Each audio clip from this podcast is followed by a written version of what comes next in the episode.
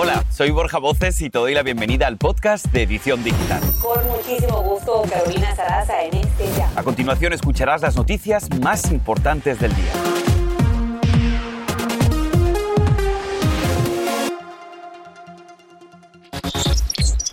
Descontento callejero. Miles de migrantes y activistas salen a las calles en 11 ciudades del país para exigirle al gobierno y al Congreso una reforma migratoria urgente. Miren esa imagen, habla más que mil palabras. Se trata de una pequeña metida dentro de una mochila por coyotes. Autoridades advierten sobre los peligros de quedar en manos de traficantes humanos. Y mucha atención, hombres, porque un influencer de apenas 40 años se ha viralizado tras dejarle saber al mundo que fue diagnosticado con andropausia o menopausia masculina. ¿En qué consiste y por qué? Resolvemos tus dudas y así comenzamos.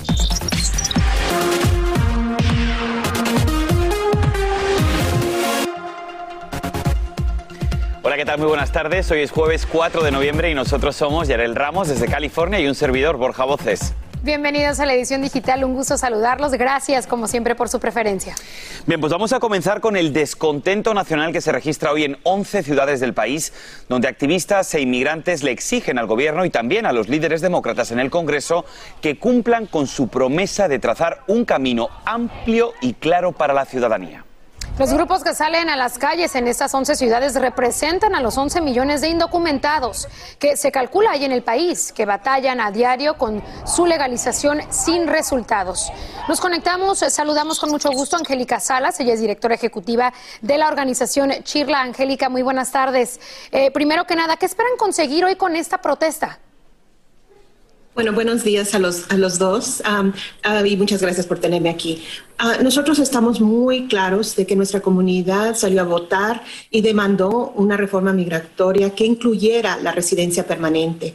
Salen a las calles uh, inmigrantes de toda la nación porque nosotros sentimos que en este momento nos están dejando fuera. Uh, se ha propuesto una, una, digamos, una reforma migratoria, la han descartado, ahora hablan de la legalización, pero sin un camino a la ciudadanía. Por esto no fue lo que votamos. Así que por ese motivo, inmigrantes por toda la nación están saliendo a las calles en 11 ciudades um, diciendo, ¿verdad? Estamos aquí por los 11 millones y merecemos una residencia permanente y no otro programa temporal que nomás nos va a llevar a la incertidumbre y potencialmente ni siquiera se va a cumplir lo que nosotros hemos añorado por tantos años. Angélica, eh, vamos a hablar de este tema. El panorama realmente no pinta muy bien en términos de legalización, pero ¿qué acciones en concreto están esperando de la administración Biden? ¿Qué quieren que es lo que hagan? Bueno, primeramente estamos ahorita en la Cámara Baja uh, y hay congresistas, ¿verdad?, que están con nosotros. Quiero darle las gracias al representante Chuy García, Andriano Espaillat y a Lu Corea, que están caminando las aulas del Capitolio tratando de convencer a representantes demócratas que nos apoyen con la residencia permanente. Del uh, presidente Biden queremos que salga y diga, yo apoyo la residencia permanente, es lo que yo uh, prometí y lo voy a cumplir. En el Senado queremos de que descarten la mala, el mal consejo de, los, de la parlamentaria que dijo que no quería incluir la residencia permanente. Por todas partes nos dicen no, aunque los inmigrantes a esta nación le, le han dicho sí, sí vamos a comprometernos, sí vamos a trabajar durante una pandemia, sí vamos a contribuir a esta nación y nosotros necesitamos que ahora también esta nación nos diga que sí con la residencia permanente. Así es, Angélica Salas, una promesa del gobierno incumplida. Dijeron que los primeros 100 días iban a tener una solución, solución que todavía no llega y por eso esta lucha. Angélica Salas, directora ejecutiva de Chirla, muchas gracias. Seguimos con más. Si es que la Cámara Baja votaría hoy sobre el paquete de políticas internas del presidente Biden, que ahora asciende a 1.85 millones de millones de dólares. Esto luego de incluirle un nuevo programa de licencias pagadas por emergencias familiares y médicas para los trabajadores, permisos de trabajo para inmigrantes y cambios en las deducciones de impuestos estatales y locales. Les contaremos el resultado de la votación. Este es el podcast de Edición Digital, con noticias sobre política, inmigración, dinero, salud y mucho más. En temas de salud, escuche esto, el presidente Biden endurece nuevos mandatos contra el COVID para el sector privado. La norma de emergencia temporal exige que las empresas con más de 100 trabajadores le pidan como requisito indispensable a sus empleados que se vacunen o se sometan a pruebas de manera regular. Dicha medida implica unos 80 millones de estadounidenses. Y te cuento que hoy precisamente entran en vigor los requisitos de vacunación en el condado de Los Ángeles. Así que, por ejemplo, si quieres ingresar a bares, a clubes nocturnos o incluso hasta cervecerías, vas a tener que tener tu tarjeta de vacunación al día. De acuerdo con las autoridades sanitarias, se aceptarán estos documentos. Ahí lo están viendo en pantalla. Tarjeta de vacunación emitida por los CDC, tarjeta de vacunación emitida por la Organización Mundial de la Salud o registro digital de vacunación. La ciudad de Los Ángeles exigirá además este tipo de pruebas en gimnasios, centros comerciales, lugares de ocio y también salones de belleza a partir del lunes. Así que mucha atención. Mucha atención para Los Ángeles y hablando de California, la ciudad de San Francisco, Borja dice que los niños de 5 hasta 11 años tendrían que cumplir con el mandato de vacunación contra el coronavirus para asistir a una amplia gama de actividades en interiores. Eso es como restaurantes, lugares de entretenimiento, una medida que podía generar ciertas dudas para los padres. Bien, pues para hablarnos de ese tema nos vamos a conectar con el doctor Alejandro Canel, es el director médico para Estados Unidos de las vacunas de Pfizer. Doctor Canel, muchísimas gracias por estar con nosotros aquí en la edición digital un día más. ¿Qué tal, Borja? Buenos días y muchas gracias por la invitación. Bien, doctor Canel, yo creo que debemos empezar con una de las preguntas que más preocupa a los padres que nos están viendo en este momento.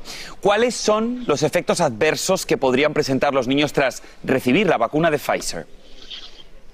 Déjame empezar diciendo que es una gran noticia que podamos tener la vacuna autorizada y recomendada para utilizar en chicos de 5 a 11 años porque nos va a ayudar no solamente a proteger a esos niños, sino también a alcanzar un nivel de normalidad que todos queremos con la vuelta a clases y, la vida social más expandida. La vacuna, cuando se testeó en la fase 1, 2 y 3 en niños de 5 a 11 años, mostró un perfil de seguridad incluso mejor que en personas más, grandes que fueron parte del estudio, entre los 16 y los 25 años. Los efectos adversos más comunes que, que identificamos fueron dolor en el sitio de inyección, algo de fiebre y, dolor muscular que se van en las primeras 24 48 horas después de, la, de la recibir la vacuna, más frecuentemente después de la segunda dosis que después de la primera, pero no se ha identificado en el estudio clínico ningún efecto adverso grave o importante que tenga que llamar la atención de los papás. Doctor Caney, uno de los temas más importantes con los padres en casa, las familias, es la miocarditis, es, eh, la preocupación por esto. ¿Qué mensaje les envían? Eso es muy importante. Como, como tú dijiste, se han identificado casos en general muy leves de miocarditis, sobre todo en, en personas entre los 16 y los 39 años, de acuerdo a los datos más actualizados de, del CDC. Eh, sin embargo, en el estudio clínico no se encontró ninguno de estos casos en, los niños de 5 a 11 años que han recibido la vacuna y el compromiso que tanto Pfizer como las autoridades de salud pública del país y del resto del mundo tenemos es establecer un sistema de vigilancia que permite detectar precozmente esta, esta ocurrencia de este caso en el caso que realmente ocurra, pero reforzando el hecho de que todos los casos de miocarditis que se han visto asociados con la vacunación son casos leves y que se autolimitan y por eso el beneficio de vacunar sobrepasa eh, muy claramente los riesgos que están implicados en el caso de que la miocarditis ocurra. Por eso es tan importante reforzar la importancia de la vacuna que va a llegar a los niños. Es una vacuna que demostró eficacia, más del 90% para prevenir la infección y es segura lo suficientemente como para no provocar daño en aquellos niños que la reciban. Ha quedado clarísimo, doctor Cané, pero si te parece, doctor, vamos a darle voz a nuestra audiencia de edición digital y precisamente queremos rescatar esta pregunta de una madre de familia. Dice lo siguiente, la Organización Mundial de la Salud dijo que no es recomendable la vacuna en menores. ¿Qué puedes decirle a esa mujer?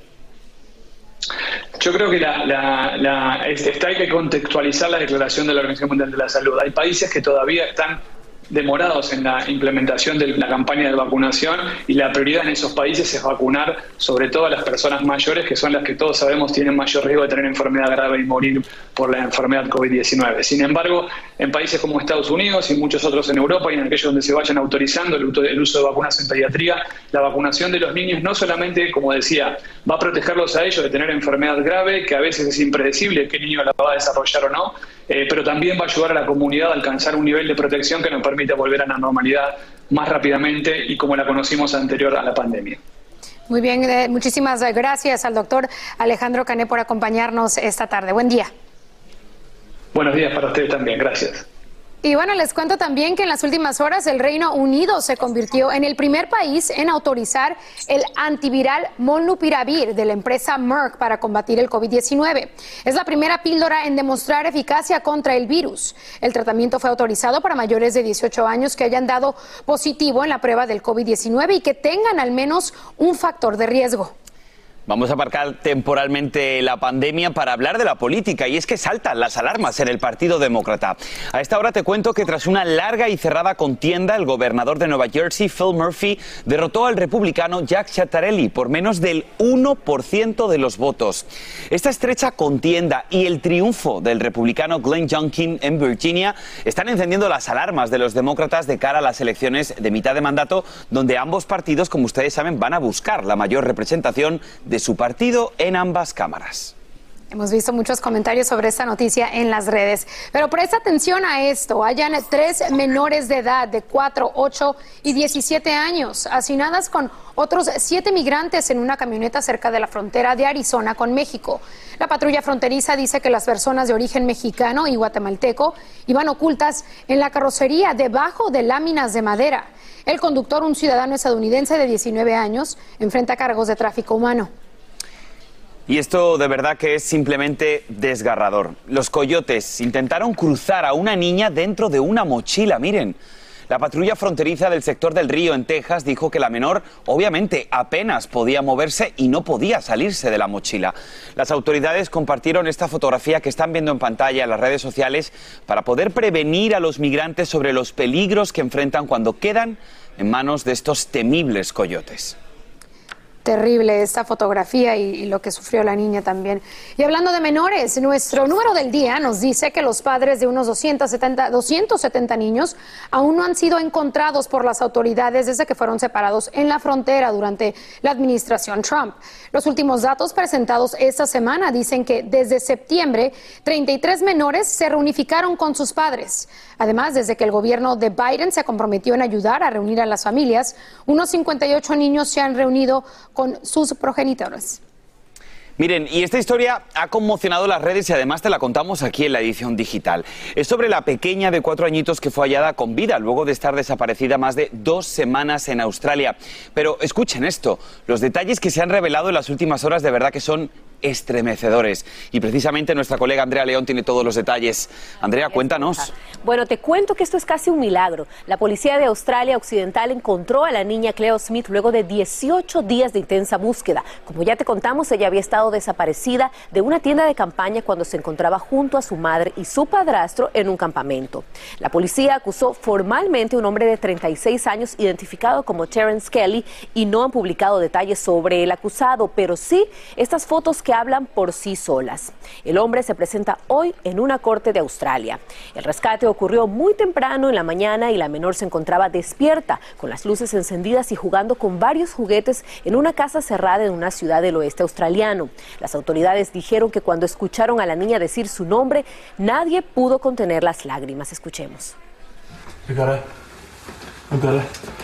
I got you, Bobby. What's your name? You're alright. What's your name? What's your name, sweetheart? Um, my name is Cleo. Your name You're is Cleo. Hello, Cleo. Conmovedor. Pero ¿qué pueden hacer los padres para prevenir este tipo de incidentes? Lo más importante es darle a los niños las herramientas para cuidarse. En este caso, la menor aparentemente estaba durmiendo cuando fue secuestrada. No sabemos en qué momento se despertó, pero gritar para despertar a sus padres pudo haber hecho una gran diferencia. Evitar los lugares muy solitarios y oscuros, pero también los excesivamente concurridos, que es donde suelen perderse los niños. Y recordarles a ellos no hablar con desconocidos. Muy importante, Yarel, ¿verdad? Así es, Andrea, muchísimas gracias por la información. Y bueno, caos total en Chiapas, México, Borja. Caos total en Chiapas, México, tras un nuevo enfrentamiento entre las autoridades y los participantes de la caravana de migrantes. Tenemos lo último. Además, aquí verás un joven influencer que rompe con las tradiciones populares y logra un importante reconocimiento en su escuela en Missouri. Te sorprenderás. Ya regresamos. Y ahora regresamos con el podcast de Edición Digital con las principales noticias del día.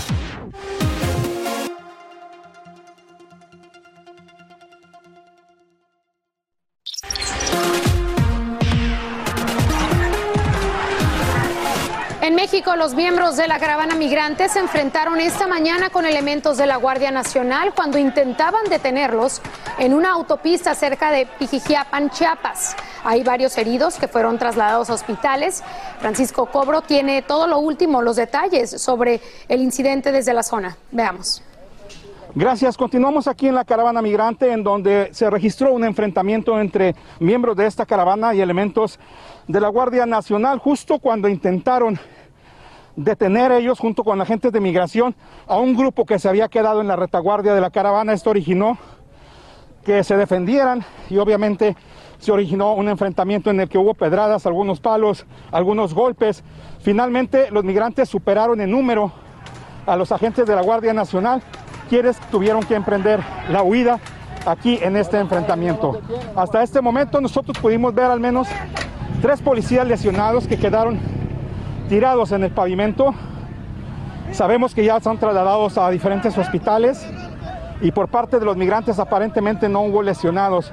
La caravana continúa como podemos ver, pero en medio de una tensa calma ya que en cualquier momento ellos creen que puede haber otro operativo para tratar de detener la caravana. Los líderes ya habían denunciado que podría ocurrir esto, ya que ellos dicen que tienen el temor de que traten de desintegrar esta caravana. Es lo que está ocurriendo hasta el momento desde aquí, desde Pijijiapan, Chiapas. Por lo pronto, regreso con ustedes.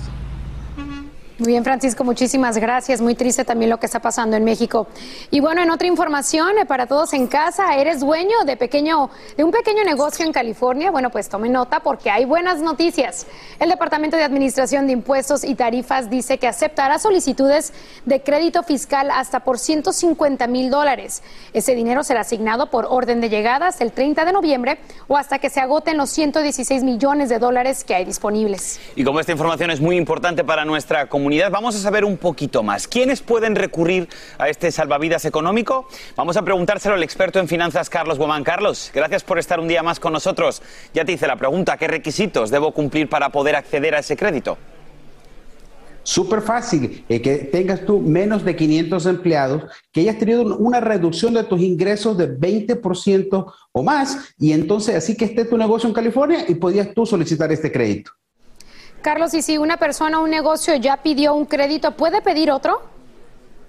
Claro que sí, porque esta es la segunda tanda de este crédito que está en el estado de California. Entonces, muchos pequeños negocios tienen que solicitarlo de inmediatamente porque de otra forma se quedarían afuera porque hay un dinero limitado. Ahora, Carlos, los empleadores de pequeñas empresas, por ejemplo, ¿podrían solicitar una reserva de mil dólares por el aumento de la cantidad de empleados? Claro, ese es otro crédito muy bueno para cada uno de los empleados porque California está muy a la vanguardia queriendo contratar a más empleados aquí en los pequeños negocios. Entonces, este crédito les va a servir muchísimo. Entonces, oportunidades para los pequeños negocios aquí en California. ¿Algún otro requisito, alguna otra recomendación, eh, Carlos? Simplemente que lo hagan pronto porque este dinero, como hay muchas empresas que son de 500 empleados o menos, ellos tienen ya una infraestructura más organizada y ellos tratan de, procesar estos tipos de créditos pronto y cambia un pequeño negocio de uno o dos empleados, se tardan a veces mucho tiempo en pensarlo y preguntarlo y se les va a pasar el tiempo. Muy bien, muchísimas gracias por esa ayuda, Carlos. Como siempre, un gusto saludarte. Igual manera, que tenga un buen día. Nuestro dato del día para usted dice que por segundo año consecutivo Los Ángeles es la segunda ciudad con mayor presencia de ratas en el país. Siendo así, la lista publicada por la empresa de control animal Orkin es liderada por Chicago, seguida de Los Ángeles, Nueva York, Washington DC y San Francisco. Increíbles estos datos. Y hacemos una corta pausa, pero un famoso influencer sorprende a sus seguidores diciendo que tiene andropausia o menopausia masculina. Pero, ¿qué tan común es? Bueno, en solo minutos un experto nos explica lo que los hombres que nos acercamos a los 40 debemos saber. No te muevas. Este es el podcast de Edición Digital, con noticias sobre política, inmigración, dinero, salud y mucho más.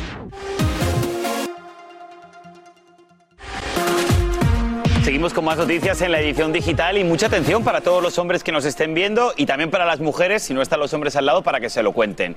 Israel Castle es un reconocido influencer que hizo una gran tarea cuando surgió esta pandemia.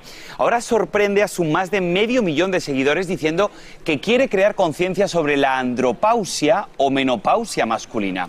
Castle explica que comenzó a sufrir disfunción eréctil, una notoria baja de la libido y mucho cansancio. Esto dice poco después justo de cumplir sus 40 años. Para hablar del tema, saludamos el día de hoy al doctor Ilan Shapiro, director de Bienestar y Salud de Altamed desde Los Ángeles. Doctor, háblenos en qué consiste la andropausia. Bueno, es un fenómeno donde la testosterona, que es la hormona principal de los hombres, empieza a bajar. Generalmente a partir de los cuatro años empieza a bajar un por ciento cada año, pero si disminuye muy rápidamente podemos llegar a tener problemas con disfunción eréctil, el líbido, también la manera que nosotros tenemos y también muy importante lo que es osteoporosis. Y yo creo que hablar de estos temas, sobre todo en los hombres, es algo que todavía hay muchísimo tabú. Pero la pregunta es, ¿qué podemos hacer si empezamos a tener esos síntomas en nuestro cuerpo cuando pasamos de los 40?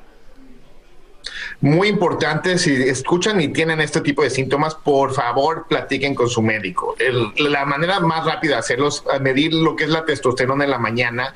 De esa manera nosotros podemos ver dónde estamos y podemos volver a rectificar, porque no nada más es la hormona, también tiene que ver con la circulación, el estado mental, salud mental, muchas otras cosas más que pueden adelantar estas cosas. Y muy importante, también lo que es la, la parte cardiovascular, la manera que nosotros nos comportamos puede cambiar mucho. Por eso mejor hay que prevenir antes que lamentar. Y también pues lo importante de esta noticia, doctor, es que puede ocurrir a los 40 años, como le pasó al influencer. Aparte de eso, ¿hay algún tratamiento? La ventaja definitivamente es que sí, se puede hacer el reemplazo hormonal con testosterona. Esto no es un proceso fácil porque tenemos que nivelar la testosterona y al momento que nosotros tenemos más testosterona de fuera de nuestro cuerpo, puede aumentar ciertas cosas como problemas del corazón y otros problemas más. Por eso tiene que ser sobre, sobre todo con supervisión médica, porque hay mucha gente que hace los eh, elementos naturales y muy, muy importante, tómense pasito a pasito y cuídense. Así es, pues muy importante esos detalles. Eh, doctor, muchísimas gracias. Muy buenas tardes. Un placer como siempre. Y esto está en tendencia en las redes, rompiendo con todas las tradiciones. Un joven de secundaria fue coronado por primera vez como la reina del tradicional baile estudiantil en una escuela de Missouri. Zachary Wilmore recibió la corona mientras lucía un vestido brillante en un masivo evento y el video tiene ya cerca de 4 millones de vistas. Muchas felicidades para él y para esta comunidad. Y familia, hoy nos vamos a despedir felicitando a nuestro querido Jorge Ramos, uno de los periodistas hispanos de mayor trayectoria en el país y quien por estos días cumplió 35 años como presentador del noticiero Univisión. En su cuenta de Instagram envió un afectuoso saludo a todos sus seguidores, donde agradece la compañía de todos ustedes todos los días. Nos unimos a su celebración. Enhorabuena, Jorge, que vean que vengan muchos años más para ti un ejemplo de profesionalismo y buen compañero. Muchísimas gracias a todos por habernos acompañado y por supuesto gracias a ti también, Yarel. Gracias, Borja. Nos vemos mañana. Buenas tardes.